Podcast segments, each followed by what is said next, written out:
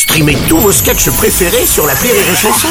Des milliers de sketchs en streaming, sans limite, gratuitement, gratuitement sur les nombreuses radios digitales Rire et Chanson. La drôle de chronique La drôle de chronique de Rire et Chanson. La drôle de chronique avec ce matin David Azencote. Bonjour mon cher David et Bonjour, bienvenue. Bruno. Alors la guerre en Ukraine est entrée dans son deuxième mois. dis Oui, donc. oui, Bruno, et ma gosse, elle est entrée dans son troisième mois.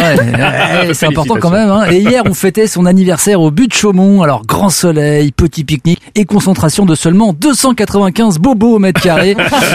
et je n'ai pu m'empêcher de me demander combien d'entre nous seraient capables de prendre les armes. Ah bon? Ah oui, parce que j'ai entendu un journaliste français poser la question sur un plateau. Mhm. Est-ce que les Français auraient le courage des Ukrainiens? Je pense que non.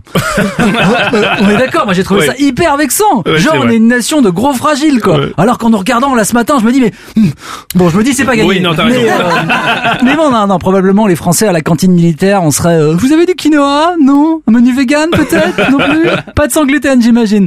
Eh ben, elle va être longue cette guerre. C'est ça. Bon, en attendant, les Français sont généreux. Ils accueillent des réfugiés. Ça, c'est Oui, oui. Bruno, mais les associations commencent à prévenir les gens qu'attention, les Ukrainiens, c'est comme les animaux de compagnie, faut bien réfléchir avant d'adopter.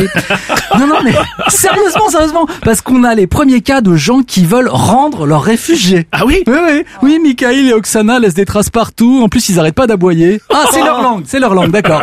Non, mais en plus, ils veulent pas de leur pâté. Pourtant, on a mis du quinoa dedans. hein. Bon, bah, écoute quand même. Bon, t'as vu l'opinion publique On veut beaucoup à le roi Merlin de rester en Russie. Oui, oui, et en France, en France, des vendeurs se font insulter en magasin par les clients en mode ouais salaud, ordure, collabo. Bon, sinon j'aurais besoin de vis de 10 mm. Vous les avez en laiton Ouais, merci enculé, merci.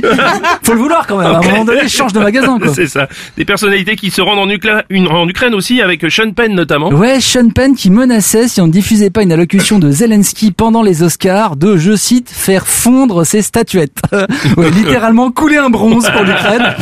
Euh, ce qu'on retiendra évidemment des Oscars cette nuit, c'est l'énorme tarte de Will Smith à Chris Rock qui se moquait de sa femme. Comme quoi, en matière de happening, même une guerre ne pourra jamais battre Hollywood. C'est vrai. Euh, mais c'est vrai, les jeunes Français, des jeunes Français euh, partent quand même par leurs propres moyens se battre et je salue leur courage. hein. En plus, ça nous change de la dernière fois que c'est arrivé. C'était quand je- Bah c'était Daesh Bruno. Ah oui, oui, oui, oui. Ah, Daesh bien. ouais.